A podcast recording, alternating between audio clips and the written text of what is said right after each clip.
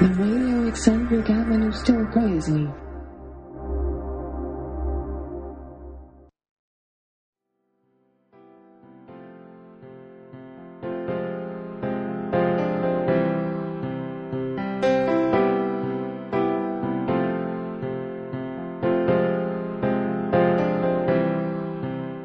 The Radio Eccentric Avenue Still Crazy お相手は新宿鮭です、えー皆さんご機嫌はいかがでしょうか？第2回目の配信となります、えー第1回目はですねなんともグダグダなままオチもない内容で大変失礼いたしました。で音質的にもですね例のアラカン親父さんとのサイズで無駄話お聞き苦しい点も多々あったかと思います。えー、まあ実際ね、話してる内容的にもかなり際どいことも多くてですね、やばいところをカットしていくと、ああいう風になっちゃうというのもありつつであります。えー、まあ逆にね、あれぐらい聞きにくい方がかえっていいんじゃないのというご意見もいただきました。とはいえですね、えー、Twitter や Facebook 等々で他のポッドキャストの、えー話し手の方々からもですね、えーたくさんリアクションをいただいたりなんかいたしまして非常に嬉しい限りであります。ありがとうございました。まあ何と言いましてもですね、やはりいろんな皆さんの後押しあってこそ僕も重い腰を上げることができたわけであります。本当にありがとうございます。えーさて、今しがたですね、Twitter や Facebook という SNS の話をしました。えー最近はどちらかというと実名性の Facebook の方に僕は軸足を置いているような気がします。で、そこに流れるね、様々な情報はちょっと前だったら考えられないようなインパクトを自分に与えてくれてるような気がします。ねえ、菊丸さんはい、えー、菊丸もそうだと言っております。で、まあ非常に面白いなと思うのは、そこに時間と空間を超えた再会が結構多いかなってことですね。まあ小学校をはじめ中高の同級生とか大学の同期、あと社会人になってからのね、様々な職場での仲間、えーそういう人たちが同じタイムライン上に並ぶ。まあ嫌な人は嫌なんでしょうけどね、こういうことがね。まあ僕は全然そういうことは気にならないたちであります。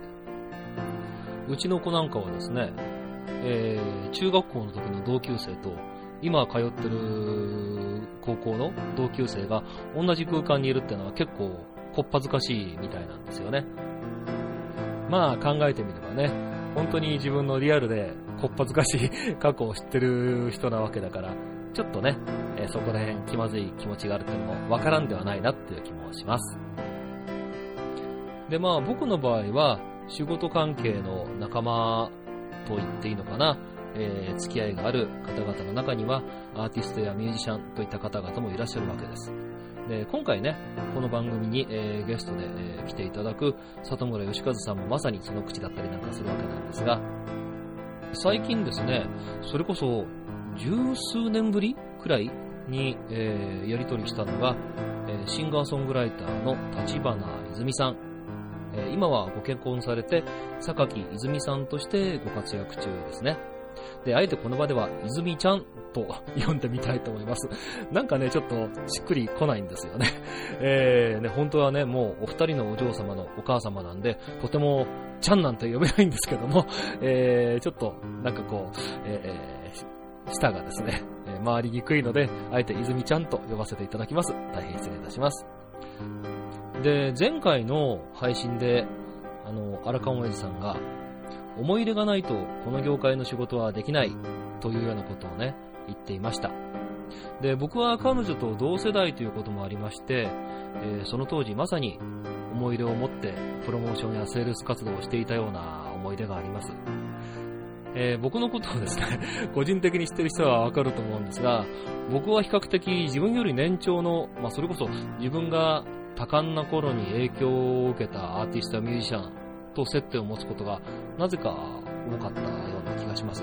まあもちろんね、その里村さんそういう中のお一人なんですけども、なので逆に泉ちゃんのように同世代のアーティストってかえってすごく新鮮だった、そういう思い出があります。あ、そうだ、だんだん思い出してきちゃった。えっと、その当時ですね、僕は、あの、上田正樹さん、あの、の、悲しい色屋根の上田さんですね。上田正樹さんとそのマネージャーさんと付き合いがありまして、ね、あの、レコード会社とか、事務所とか全然関係なかったんですけども、えー、泉ちゃんにその上田さんのラジオ番組にゲストに出てもらったことがありました。うんと、確かね、えっ、ー、と、虎ノ門の方にあったスタジオで収録したような気がするんだよなうん。で、あの、泉ちゃんの曲でですね、猿の歌というナンバーがあるんですよ。なんかあの、スマップのね、中居くんも好きな曲として挙げてくれてるみたいなんですけども、で、その猿の歌をですね、上田さんの番組にゲストに出た時に、えー、かけさせていただいたところ、えー、らく上田さんが気に入ってくださいましてね、いや、いい曲ですね、と。うん。で、その後、当時、泉ちゃんは、あの、真空パックショーというですね、えー、一人音楽劇を、えー、やっていたんですけども、ね、その舞台にもね、来ていただいたりなんかした思い出があります。うん、でもまあ、なんて言うんでしょうかね。なんか自分がその触媒になって、そのアーティストの皆さんがいろいろなその化学反応を起こすのって、旗から見ていて、すごく刺激的だし、なんかこう、スタッフ冥利に尽きるっていうのかな。えー、すごく僭越な言い方なんだけど、なんかそういう部分が自分の中には当時からありました。まあ、このあたりはですね、僕の本来のま性格というか気象もさることながら、僕の師匠の影響も多分にあるんじゃないかなと思います。で、まあ、その師匠のね、お話はまた別の機会にさせていただきたいと思います。はい。で、その、榊泉さんですけども、今年なんとデビュー20周年なんですね。うん、なんかこうね、非常に感慨深いですよね。で、ということでですね、えー、榊泉さん、えー、2枚組のライフタイムベストとでも言うべき、えー、ベストアルバムがリリースされております。これね、いいんですよ。あ、あのね、曲がいいのはね、当然なのよ。ね。で、ご本人も企画制作に携わったということもあるんだけども、なんていうのかね、こう、選曲と曲順が実にいい。ね。結構ね、そのアーティスト不在でレコード会社が 決算のためにベスト版をリリースするって、やっつけ仕事的なことってあるじゃないですか。もうそんなものとはわけが違う。ね。もうね、愛があるんですよ、愛がそこに。つまりね、このベストアルバムの企画制作に携わった人、みんなの愛が感じられる、まさにね、思い入れってこういうことなんじゃないかなと僕は思います。えー、というわけでですね、ぜひ皆さん、えー、坂木泉さんのベスト、あのね、買いですよ、買い。ね、レンタルなんかするんじゃないよ。えー、Amazon のリンクをページの方に貼っときますんで、ぜひ皆さん、ポチッとよろしくお願いします。えー、それからね、20周年記念のライブツアーもありますんで、そちらもぜひぜひ、番書を繰り合わせてお出かけください。ね。ぜひぜひ、泉ちゃんの20周年記念、みんなでお祝いをしたいと思います。えー、さてさて、ここからはお待ちかねのゲストコーナーでございます。えー、前回のエンディングでも告知をいたしました。というかね、ご本人が 登場してくださいましたけども、ラテンパーカッショニストの佐藤村義和さんの登場です。えー、佐野元春さんのバンド、ザ・ハートランドや、尾崎豊さんの生前最後のツアーとなりましたバースツアー、1991、ね、そちらのバンドのメンバーでもありました。ね、非常に印象的なパフォーマンス、僕もね、覚えております。えー、いろいろとね、楽しい、オクラ出しのお話を伺うことができました。えー、それでは、ゲストコーナーをお聞きください。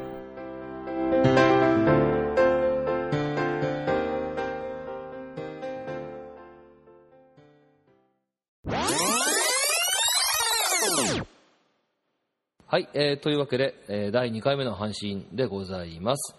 えー、前回のね、エンディングにも、えー、ゲストの予告として登場していただきましたが、えー、改めてご紹介をしましょう。えー、ラテンパーカッショニストの佐藤村義和さんです。はいはい、佐藤村義和です。はい、えー、里村義和さんと、えー、ちょっと改まったね、えー、感じで今呼んでおりますけども、はい、普段はもっと慣れ慣れしく、里ちゃん、里ちゃんと 呼んだりなんかしてるわけで。まあ、えー、里ちゃんって呼ぶ人結構いるので、それでいいと思います。はい。はい、前回のそのね、予告の時に、えー、多分初めて、あの、会ったのがというか、また、まあ、仕事をしたのが、あの、雄大さん、鈴木雄大さんの現場みたいな話題が出たんですが、鮭さんとはね。はい。はい。えっ、と、よくよく考えてみるとですね、その前にね、一度会ってるんですよ。なんどこだったの？えっ、と、多分ね、バジアールの現場じゃないかなと。あ、バジアールで会ってんの？多分合ってるような気がするなという。でバジアールって、あの、小田哲郎さんのそうそうそうそうそうそう。プロデュースっていうかね。うん。で、あのーそうだ、なんかだんだん思い出してきたんだけど、あの、バジアールのメンバーの中でですね、うん。あの、東横線の元住吉界隈が地元だって人いなかったっけ？いや、住んでたの、タムちゃん、ベースのタムちゃん。あーね東北の方に引っ越しちゃったと思うんだ。はいはいはいはい。うん。で、なんかそれで、あの、元住吉の駅前の商店街の CD 屋さんが結構力を入れて、バジアールを売ってくれていたな、みたいなことを今ふと思い出したりなんかして。へえうん。そんなことあったの？いやと、あの頃結構、そうですね、あの、いろんな既存のバンドに、うんパーカッションが、まあ、業界用語で差しで入る、うん。プラスアルファで入るって感じのやつを、レコーディングでもしたし、ライブ、うんライブでもするってこと結構あったな、みたいなね、うんうんうんうん。あの頃はね。そう、だから結構ね、いろいろなあのうん、人のその、ね、レコーディングのクレジットとか見ると、ね、パーカッションのところに佐藤ちゃんの名前があったりなんかすることは結構多いですよ。えっと、バジアール以外にも、歴史タンタスっていうバンドもやってたかな。そうそう、簡単に言うと、この間お話したように、うん。一応里村はですね、えーいわゆる学校大学出てからはい3年半ぐらいサラリーマンやりながら、えー、とバンド活動してたんですよええええそんなこともあるので、うんまあ、一般の方よりもスタジオミュージシャンデビューも遅いし、ええうん。えーサポートミュージシャン的にも結構遅かったのかなと、うんうんうんまあ、えー、とスタジオミュージシャンデビューできたのも、うんえー、といわゆるバンドボーイをやっていて、うん。うん。でその時にちょうど、まあ、ラッキーなことにうん。カラオケが始まって、はい。でカラオケを安く作りたいがために、えー里村さんは、まあ、安めの値段で最初のレコーディングを始めたと、まあ、カラオケスタジオミュージシャンから開始してるんですねああ、そういう需要が当時あったわけですね。でそれをやってたおかげで、まあ、うんいろんな方のオリジナルの楽曲をちゃんとコピーするという作業を毎日のようにやってたので、うんうん。たくさんできたお勉強になってるなと思いますそのその後にだんだんスタジオがえー増えた頃にちょうど、えー佐木史郎さんってアレンジャーの方のお仕事ではい。ドクターの人が行ったら、うん伊藤銀さんに再会したと。で、この間の話ですね。そんなの。あ、なるほど。ね。当時伊藤銀次さんはハートランド。えーと、やってたはずですね。うん。うん。で、僕はその、サラリーマンの時代からも、銀さんの、もう出てる佐野元ランド、ハンドランドを見ていて、うん。まあ、背広でネクタイで見てたかな。うんうんうんで、まあ、古い佐野くんのいろんな写真に、ちらっとネクタイ姿の僕が写ったりするのがあるみたいですよ。あ、そうなの？うん。あれ？で、まあ、スタジオミュージシャンの方の、はい。まあ、まあ、田代真紀さんってその、キーボードを運ぶ仕事をしながらうん勉強して、その後、カラオケ的なスタジオミュージシャンから始まって、スタジオミュージシャンやってるうちに、うん。えー佐野くんがニューヨークから帰ってきて、うん。えービジターズっていうレコーあのレコーディングをして、あの、問題作ですね。そうそう、あれをやりたいってことになって、うん。名前も覚えてるけどね、あのね、下町の方のね、くるくるっていう名前だったと思うんだけど、うん。そういう、まあ、クラブ的なイベントスペースみたいなところで、うん。業界向けのコンベンションで、まああの、まあ、あの時多分ダットかなんかと思うんだけど、はい。音楽流しながら佐野くんが歌って、パーカッションだけそれに足すというようなパフォーマンスを、あの、業界向けにやった記憶がありますね。へえ。でもあの、ビジターズっていうね、アルバム自体が相当問題作じゃないですか、ある意味。そうだね、それまで僕は、あの、スタジオミュージシャンを始めていたけど、ビジターズの存在があるまでは、あの、佐野元春のハートランドにはパーカッションが必要ないと思ってたので、うん。必要ないって言い方変だけど、まあそんなに、まあ重要な意味ないだろうと思ってたので、うん。うんだけど、帰ってきたら彼、あの、多分、相当パーカッション入ってるんで、うんうんうん。びっくりしちゃって。まあ、要はあれはヒップホップなわけでしょ、今ね。そその考えで言ったら。あのーまあ、当時 CD じゃなくて、レコードで聞きましたけど、僕も。まだレコードでしたよね。うん。こどうしたんだろうと、佐野さんはあの ニューヨークに行って頭でも打ったんじゃないのかということで、最初なかなか、いや、なんか、なんか、ななニューヨークのその文化に触れて、うん文化と同じようにショックを覚えて、うん。こういうにやりたいと思ったんじゃないか。いや、もう最初なかなか理解できなかったんだけど、あれ。ああ、そうだね。だそれまでの彼の経歴を自分でぶち壊したに近いような感じもあるもんね。まあ、その、下町の方のコンベンションの時も、うん。あの、佐野から直に電話もらって、うん。えーなんでパーカッションいるんだろうと思って、うん。行ったら、あ、これパーカッションいるよねって思うだったんで、うん。驚いたなっていう感じですね。え、その時っていうのは、あの、ダットのオケにフルセットで、んあの、パーカッション臨んだんですか？いやいや、結構、あの、ウッドブロックと、うんノーベル的な感じのものを中心に、はあはあはあはあはあ。踊りながら、まあ、叩くパフォーマンスだったり。ダットかどうかはっきりわかんないよ。でも、うんあの頃、まあ、想像するとそういうものしかなかった気がするんで、うん、まあそうでしょうね。うん。オケはね。それ以前から、もともと佐野さんは、あの、学生の頃からのお付き合いなんでしょ？あ、そうそう。高校、大学、僕の、佐野君は僕の後輩なので、1年。うん。高校1、僕が高校2年の時に彼は高校1年で入ってきて、うん。その頃からよく遊んでました。あの音楽だけじゃなくて、うん麻雀やったり、あはは。お酒飲んだりとか、まあ彼はあまりその当時からあまり飲まなかったけど、あとまあみんなでドライブ行ったりとかしてましたね。あなかなかこう、青春をしてるわけですね。ちょっとここ大学はいわゆるこの軽音楽部っていうか、高校の時は同じクラブの、僕一応先輩だったんですけども、はい。僕はサラリーマンを3年半もやった後に、はい。半年ぐらいやって、坊や手順つまりバンドボーイですね。はいあの、スタジオミュージシャンのアシスタントを半年ぐらいやって、えその後にえースタジオミュージシャンになってえ、はい。で、何ヶ月か、もうちょっとかな。ないくら、何、1年ぐらいしたかな。うん。で、スタジオミュージシャンやって、まあ、いろんな方の、まあ、ツアーというか、まあ、その頃はまだ、あの、学園祭？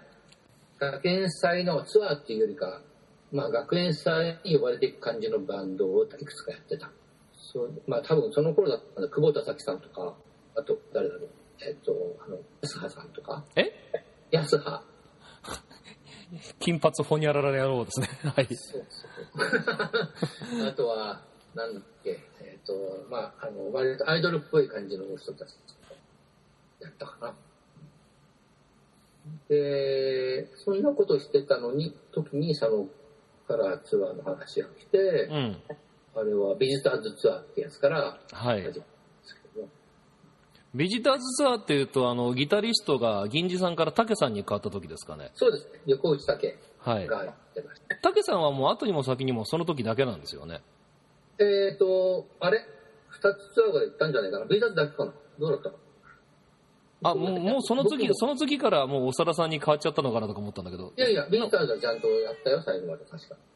まあ、意外と自分では、まあ、スタジオミュージシャン的なイメージで、アウトランドに入ったけども、うなかなか譜面の中心じゃない動きなのでびっくりしたっていうのが。そうなんだよね。意外とね、あの、みんな知らないかもしれないんですけど、あの、ミュージシャンやアーティストの人って、譜面が読めたり書けたりすできない人って結構いるんですよ。そう割と多いですね。僕はたまたまそういう経歴なので、うん。まあ、そんな、初見バッチリですって言えることじゃないけど、まあ一応スタジオでうん普通に譜面が来て、1回目で演奏ができるぐらいのうん浮力はあるんだけどね。うん、でまたね、この佐藤ちゃんが珍しいのは、いわばその、ね、リズムセクションの人じゃないですか。はい。ね、にもかかわらず、そのリズム風じゃなくて、そのおたまじゃくしがちゃんとついてる譜面を結構必要としたりなんかしません？いつも。ああ、そうです。と田さん、それもああったら楽ですね。あとは、コード譜が一番楽です。ああ、そういうもんなんだ。うん。そういう、そ全体のこう流れが動きがとても分かりやすくなるんじゃない？うん。で、いわゆる一番好きなのは、あの、スタジオでよく使っている借家さんが書いてくれた三段譜ってやつが一番好きです。ああ、あれだと完璧に全く知らない曲でも、うんどんな曲か全部パッて見てたら分かるじゃん。うんうんうんうんあ、これはちょっとあのロックっぽい曲だとか、いや、うんこれはちょっとソウルファンク系な曲だとか、全部情報が入ってるから、まあ、それで大体分かっちゃうのがいいなと思って。ああ、なるほどね。ただ、そういう、なんだろう、ドライな感覚と相入れないところに、やっぱりロックの魂ってあるってことも、僕一応は知ってるので、はい。うだから譜面ん。が読めないから悪いってことじゃないんで、例えば、うん言葉が喋れればいいわけで、うん。字書けなくていいじゃん。うん。まあ、ちょっとそれは極端な話かもしれないけど、まあ、音楽によっては譜面が読めなくてもできることはできるんで、ただ、譜面があった方が話が早いし便利ですよとか、いくらでもあるので、うん。まあ、それはね、俺も現場にいてそう思ったことありますよ。楽譜見てもね、それがね、音になるまでね、ワンクッションあるのね、俺も。それなるべくワンクッションを少なくするように、うん。うんまあ、それで、まあちょっと勉強は必要かもしれない。そうするうと、ん。非常にスムーズにいくから、その空いた時間でもっと逆に、あの音楽的に高いとこいけるなと僕は思うんですよ。うん。まあ、コミュニケーションもね、取りやすくなるでしょうしね。うん。まあそういう意味で、なんだろう。よく僕らリハーサルっていうじゃん？はい。あれ、まあレコーディングのリハーサル普通ないよね。うん、まあね、うん。まあ最近どうか知らないけど、まあバンド的なやつはあるかもしれないけど、うん普通のスタジオではないじゃん？スタジオの。まあ、そもそもね、今ね、あの、バンドもスタジオに集まって、えーね、それこそほら、ヘッドアレンジって言って、お音出しながら、こうね、か固めていって、で、せーので撮るみたいな、そういうことってかなり少ないみたいよ。いや、うん佐野君はまさにそれが多かったんでびっくりしたまあ話また戻るけど、うん、そういうことあったね。だから結構、あの、レコーディングの前に、うん。まあリハじゃないけども、そのレコーディングスタジオ入ってるのからそこからアレンジを作っていくということうんうんうんを作ってたまあ結構してたので、まあ、それ以前に、例えばドラムのベードラの音決めだけでうん。4、5時間かかっちゃうとか、はいはいはい。うん、だから8時間結構すごく多かったりとか、うーん。そんなことは、まあ、まあ、逆よく言えば時間を、まあ、潤沢に使って、使ってレコーディングしてた。でもね、なんかあの時代の人たちっていうのは、なんかみんなそういうことをやっていたよなっていうような気はすごくするんですよね、イメージとしてね。だから、さっきちょっと先に最初話したスタジオミュージシャンがこう譜面で、はいどうぞで、一時、まあ一時、まあ、テイク1、テイク2、テイク3で譜面見てバシッと取っちゃうっていうようなことの、まあ、反対側にある。まあ、それぞれの良さがあると思うね。まあ、今、レコーディングに関しての話ね。はいあごめんさっきこれ言おうと思ったらちょっと話が出てたけど、あの、リハーサルスタジオでやる、あれってさ、うん。あの練習じゃないよって言いたかった。だから、それはすでに自分でその、レコーディングでもそうだけど、リハーサルスタジオに入った瞬間にはもうできてなきゃいけないっていうのがありますよ。うん。で、あとはなぜリハーサルするかというと、その、その、楽曲のアレンジが正しいかどうかうん。とか、歌い手さんが気に入るかどうかっていうことを試す場だから、うんうんうん。演奏者がそこで練習してどうするのそうね。うん。でたまに今でも仕事先でそういうこと起きるので、うん。驚きますけど、え、この人プロなの本当にと思う時ある。練習してるこの場所で。うんあのーほらま、せん、敵を作る発言しちゃいました。いや、いいんじゃない、いいんじゃないですか。あの、まあ、ほら、そういうのって、ね、ポンと渡されて、いや、ちょっとこれ、あの、自分なりに、あの、咀嚼してみたいんでとか、まあ、そういうレベルの話じゃないってことでしょ。あそういう高レベルの話は全然もう素晴らしいと思う。うん。うんだから本当言うと、時間があれば、うんリハーサルの前にいろんな資料を、まあ今、メールでもいろんな音源を送れるわけだから、ね送っておくっていうのは正しいと思う、譜面で。うん。そうそう2週そう間、。2週間まで前でも分かったら。うんそうすればみんな予習していくじゃん。うん。そうすればリハーサルなんか一発で全部決まる。そうそう。あの、お俺なんか比較的ね、あのーレコーディングでもあとライブのリハの時でも、じゃあすいません、これ資料なんで、あの、読んどいてください、聞いといてくださいって事前に渡していたような気はするけどなそれが正しいんだけど、意外とね、ミュージシャンもね、うん。聞いてやな行かなくて、現場に行って初めて聞くっていうやつが結構いたので、まあ、それ忙しくて聞けない、忙しすぎて聞けないって人実はいたと思うと。まあ、いろんな事情はあるんでしょうけども、まあ、お互いに最善を尽くすという意味では、スタッフさんは、そういう資料は事前にできれば、できる限り10日、2週間前に送っとくと。で、スタジオじゃないと、サポートミュージシャンの方もそれをちゃんと聞いて、リハーサルに臨むと。予習をしておくと。そう、それが一番クリアじゃないかと。うん。ですけどね、なかなかそのね、これが、まあ、例えば歌う歌う方もね、うん。ギリギリまで曲を決めなかったりすることって現場ではよくあるので、うん。しょうがないんだけどね。でも、10曲あったうち、せめて10曲ぐらいは決めてこうよ。うん、まあね、そういうところがね、なんかちゃんと仕切れる人ってだんだんだんだん減ってきてるのかなって気もしますけどね、どうなんでしょうね。あの、シャケさんがやってたみたいな時代のプロのマネージャーっていうか、あのスタッフさんが減った。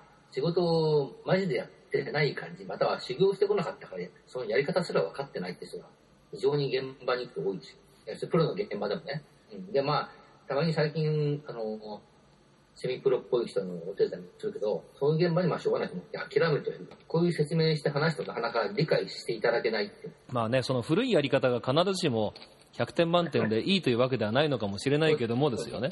時間が十分にやって、スタジオ料金もたくさん払うなら、うん昔のそうんの三録音方式みたいに、スタジオ入って3日ぐらいかけて1曲ゆっくり撮ればいいっていうのも、それも素敵だと思うけどね。うん、まあそれがね、今ね、難しいからね、本当に。ちゃんとミュージシャンにもギャラ払ってくれればさ最高ですよ。うん。それができるんだったら。まあほら、そういうことがさ、できなくなっちゃったからさ、最近佐久間正秀さんがあんな日記書いちゃったりなんかしたわけじゃないですか。ああ、言うんだけどね。うんそれでもこっちもわかる。でもまあ、あの、そういう全体のことの話はまたいろいろ、いろんな意見もあるかもしれないけど、うん。とりあえず僕の思ってる感じは、うんあの、生の音楽はたくさんみんなに届かせるチャンスだなっていうふうに思ってる。あ、シャケさんも言ってたように。そう思うんだ。えっと、それは、えー録音物というよりも、音楽がもともと人前でやるっていうことにこう原点回帰するってことですかね。そういうことだよね。だから、いろんな録音物その他は、うんそのための誘導するものであって、うん。ライブを楽しむための、まあ、お客さんも予習したいじゃん。っうんうんていうためのことじゃん。というふうになってくる。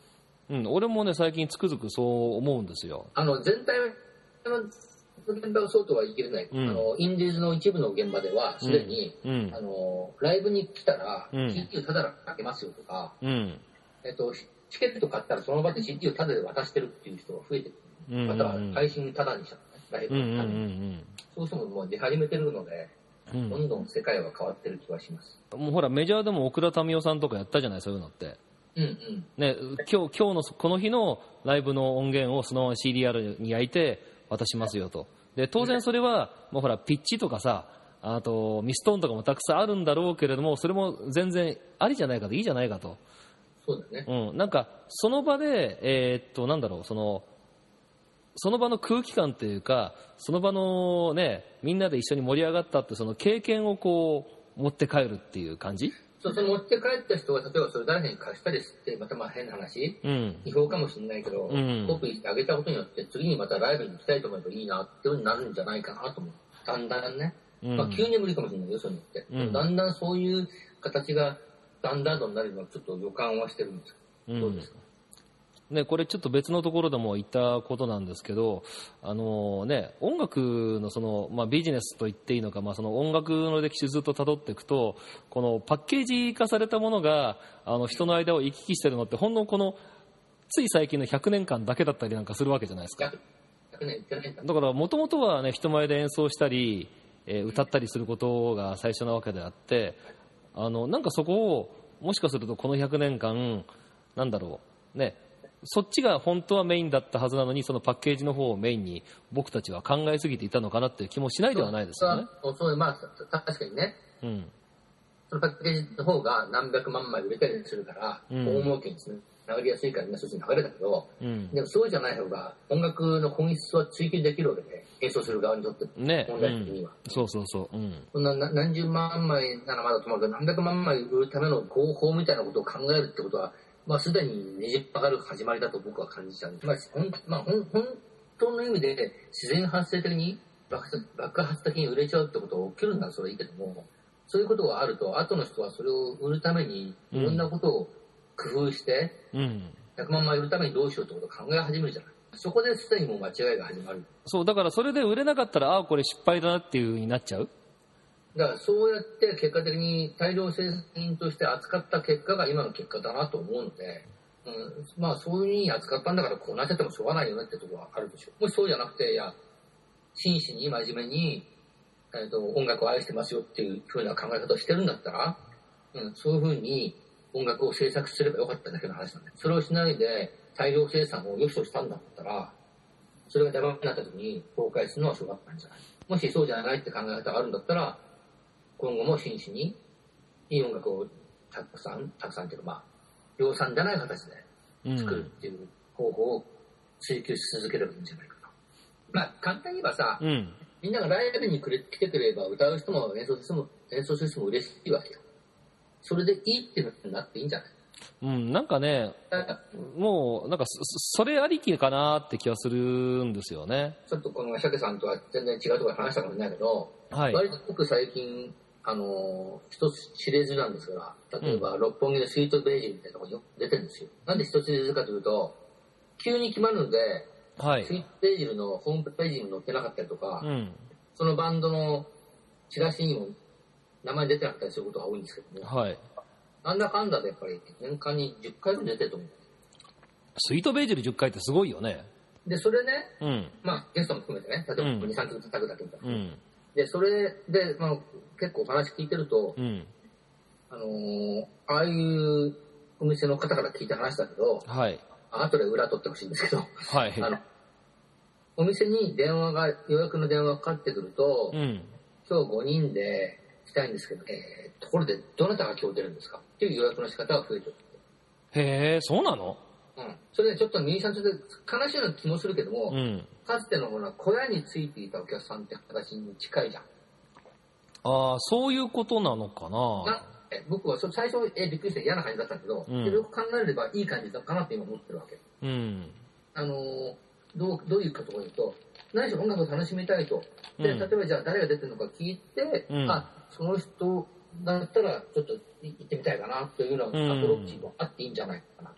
まずは、あのね、今の話だと、その、六本木のね、スイートベージュル139っていう場所がありので、まあ、それが大前提で、じゃあ、ね、そこに出る人は、そこの箱に絶対似つかしい人なはずだから、えー私のお目柄にかなうはずよと、さあ今日は誰が出てるのかしらという、まあ、こういう流れってことですかね。誰かあの大ファンだから見るってじゃなくて、うん。通常的に、えっと、食事と音楽を同等に楽しめるっていうタイプの人が増えているような気がする。うん。うんうん。うん。なんで、まあ後でいろいろ調べてほしいけど、うん。そういうような100人、100人ぐらいのキャパのレストランクラブ系の店は増えてるし、実際、動員数っていうのはちゃんと毎回の前になってるみたいで。そうなんだよな。だから意外とそういう感じのところって、それこそなんだ、一昔前に比べてすごく増えてきたような気がしますよね。で逆に言うとね、大昔から原宿のクルホテルってそのままずっとやってるんですよ、それを。うんうんうんうんあそこってライブハウスなんだけど、うん別にあの、洒落た店って、まあまあ、かっこいい店だけど、うんいわゆる競って店じゃないじゃん。だけども、ちゃんとそれなりに、あの、声についてやっぱ客もいるわけで、うんうんうん。まあ、今と同じような現象が起きてるみたいな。クラブでなんか飲んでいい音楽来たよって、あ、このバンドだったんだって人もいるんだと思う。うんうんうんそれ昔のライブハウスとかも、まあ、もっと言っちゃえば箱番的な店ってそうじゃん。あそうそう、今です。まさまさにその箱番って言葉を思い出したのですよで。ね、箱番もね、また復活してるようですよ。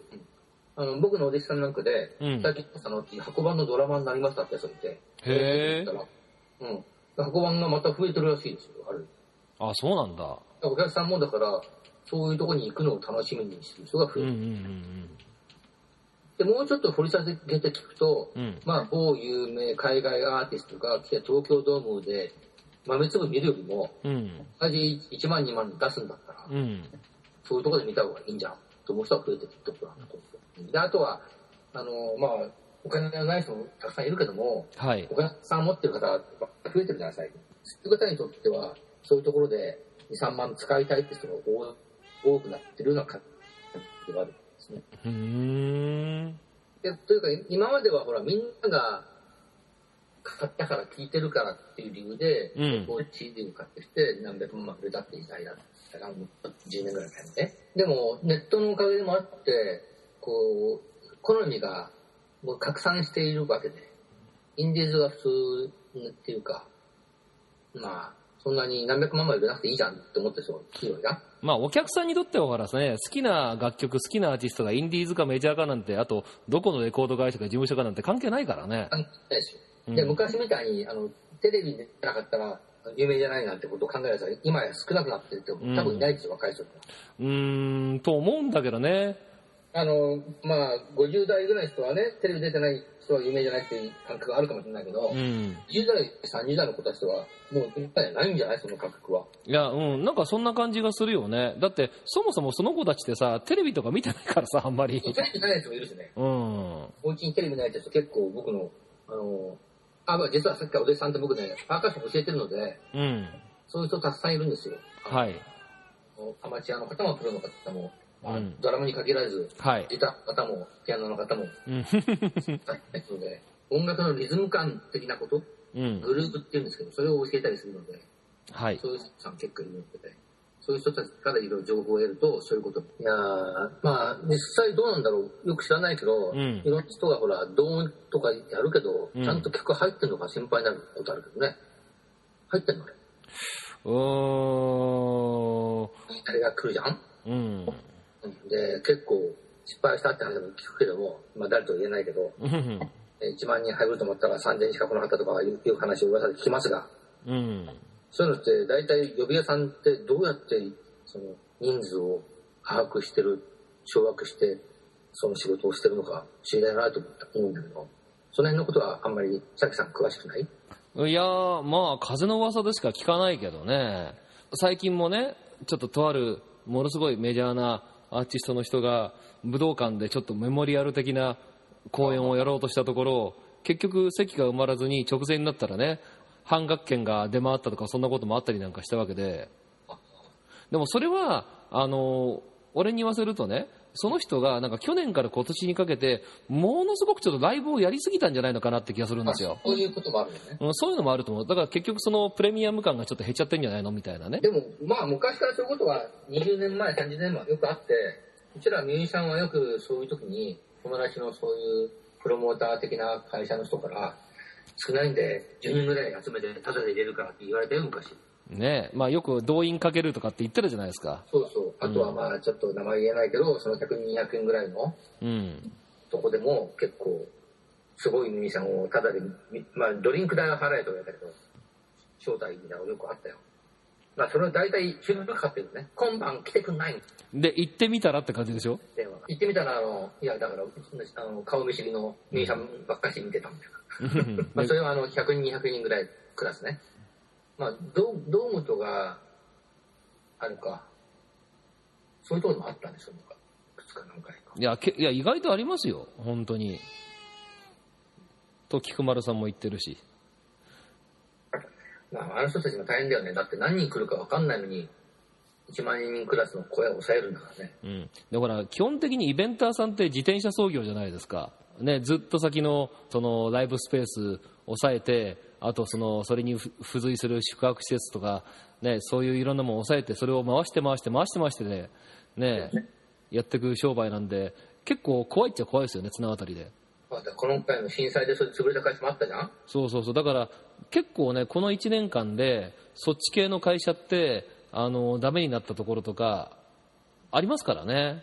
し相当しんどいと思うよ。いろんな企画をししても、まあ、その、動かすお金が大きいだけに、うんね、儲かるときは儲かるんだろうけど、損失も大きいだろうから、かなりリスキーだよね、彼らね。そうなんだよね。だからね、動くお金は金額が大きいんだけど、手元に残るお金ってすごく経費を引くビビたるもんなんだよね、あれって。いや、ハイリスク、ローリターンじ まあ、ある意味そうですよ。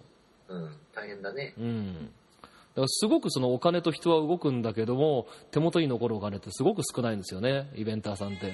そう考えると、たくさん儲かった仕事でも、ギャラが少なくても文句言っちゃかわいそうなのかなと思ってるけどね。チャージバックにささ、おもらってるギャラの10倍もらってもいいじゃんみたいな仕事もあるじゃん。まあね。どうかにチャージバックだった場合ね。うん。武道館でチャージバックね。うんあ、でもそれをやってみたいですね。武道館にチャージバック。ええっと、何、何人以上だったら、んバックなのって感じだけど。ああ、そっか、あそこライブハウスじゃないから、そういうペナルティが、もともと、そうか、歴然とおお借りするお金がかかるから、うん。あるねそうそうそ今度計算しといて。何人以下だとペナルティにななるのかな、そこ。う。なんか、そういうのって、ちょっとね、それこそね、あの、昔のボーイの時の氷室さんじゃないけど、ライブハウス武道館へようこそっていう感じで、面白いかなって気がしますよね。あそういう意味では、あの、キャパ的にも武道館が限度だね。あれ以上大きいともうわけわかんない。音的にも、映像的にも。まあ、基本的に東京ドームはもうコンサートを聞くところじゃないからね。あの、まあ、大昔の、なんだっけ、ライオンさんのやったイベントのうん国立競技場で出たことあるんですけど、それは国立競技場はあの代々木じゃなくて霞ヶ丘の方？あ、違う違う、あの、あのなんだっけ東京オリンピックの入場行進やったところ、あ、だから霞ヶ丘でしょ？霞ヶ丘ってなんですよ。あねせ千駄ヶ谷じゃん。あ、だからそれそれそれ。そそれって何？オールトゥゲザーナウじゃなくて？あ、それかな？その名前。だから、うんサザンのメンバーと、佐野さんがやったやつだメン。バーが同時にステージ上がって、で、あまりにも、あの、ご者さんが多かったので、うん。サザンのメンバー一列に、ハトラの一列にうん。並ぶ、すごく細長い狭い部屋にテーブルを挟んで、サザンと、えっと、ハートランドが、いわゆる、なんだろう、あの、えっと、男女合コンみたいな感じ、昔のテレビ番組のない、えっと、ね、デートする番組あって、なんだ、なんだっけ？なパンチ DEデート？じゃなあ、くて？そんなやつ。うんああの要するに、サザンが一列、ハートが一列で、向かい合うっていう状態で楽屋にいましたよ。ああ、そうかそうか、あれだ、あの、夕方フォールドミーやった時だ。あ何やったのか覚えてないんだけどね。で、佐野さんはあの時あれじゃんヤングブラッズのほら、バラードっぽいアレンジでやったじゃない？そうだったんだ。うん。全然俺記憶は何やったか覚えてないんだけど、まあ、でもサザンの皆さんとあの頃ちょっとお友達になれて嬉しかったと思う。うんまあ、その後も何回かお付き合いあるけど。うんうん。だって佐野さんとサザンって後にも先にもあれだけ？えそういうとこではね。うんまあ、で大昔ポップコンで会ってたりしないのかまあそこを言い出したらもうキリがないでしょきっとなんかほらオフィシャルな形のきでの共演ってあの All Together Now ぐらいですかね。あ、そうなのかもしれない。あそうそう、それ、 All Together Now ってやつだ。それそれ。うん、そうそう。で、あの時ね、あの、自分たちで演奏するとか、サザンとやるのも嬉しかったんだけど、うん。何が嬉しかったって、あのね、あの、うん。コスモスさんたちのとかさ、はっぴいえんどね。そうそう、はっぴいえんどとかをね、うん。間近で見れたことが超嬉しかった記憶があります。で最近それ YouTube で音発見した。うん。そのやつ。そうそう。いや便利な時代だよね本当にね。うん。いや、あれはね、すごいイベントだって。でもあの時ね、知ってる？うん？地下にさ、うん。あの、アスレチッククラブがあるんだ。はい。そこが普通に営業してるので、うん。あの、走ってる人とか、こう、腹筋やってる人たちは、うん。普通に聞いてたよ。あそう？ん、楽屋の時そこ通るんだけど、うん。音はダダ漏れだし、あの、隙間から覗けるし、そっから。うあそう？うん。これまた豪勢だね。こんな話しちゃっていいのかいやいいんじゃない？別になも。う。まあだってもう今今だったらもう27年前の話だから。浅野くんで、うん。観音崎のスタジオでレコーディングじゃねえや、レコーディングリハか、レコーディングか、リハーサルかな？してる時に、プールがある、夏で。うんマリンスタジオね。そうそう、うん。観音崎のね。うん。そこのプールに俺は休憩時間一人で行ったら、はい当時デビュー直前のうん。とあるバンドのうん。男二人女一人がうん。プールに使ってて、で、お互いに自己紹介したら、あの里村さんと似た名前の人がいて、下の名前が同じなんですね？そう。漢字が同じなんですね？そうそう。で今ではそれ二人組になっちゃったらしいけど、そう一人抜けちゃったんですよね？そうそうそう。はい。その人たちとプールで4人で使ったのことを思い出してました。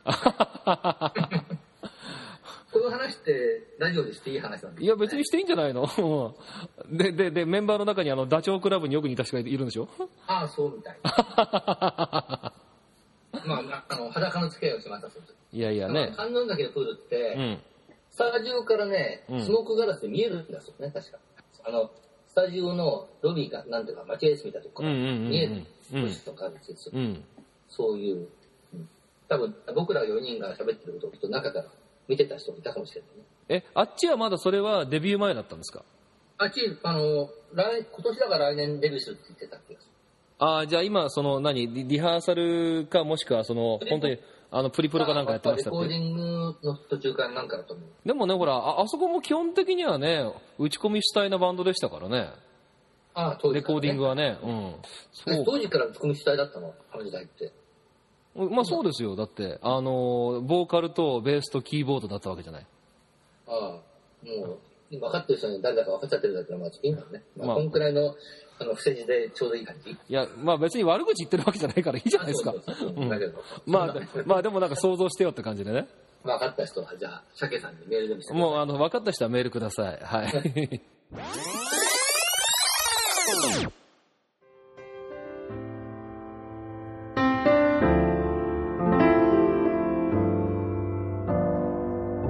はい。というわけでゲストコーナーいかがだったでしょうか？というかですね、最後の観音崎マリンスタジオの話、あれ、誰のことだかもうバレバレですよね。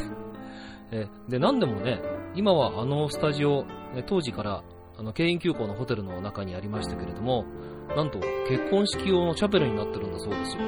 で、えーこの里村さんのゲストトークなんですが、あまりにも長くなってしまったので、後半部分をですね、次回第3回にお届けしたいと思います。尾崎豊さんの話も語っていただきますので、ぜひぜひお楽しみにしていてください。というかですね、まあ、里村さんとこの収録、スカイプ越しにしたんですけども、最後、まだ喋り足りない。俺はこの20倍くらいネタはあると言っていましたんでね。まあ、頼もしいったらないですよね。はい。えー、それではですね、The Radio Eccentric Avenue Still Crazy 第2回、この辺でお別れです。お聞きいただきありがとうございました。お相手は新宿鮭でした。The Radio Eccentric Avenue Still Crazy. See you next time. Goodbye.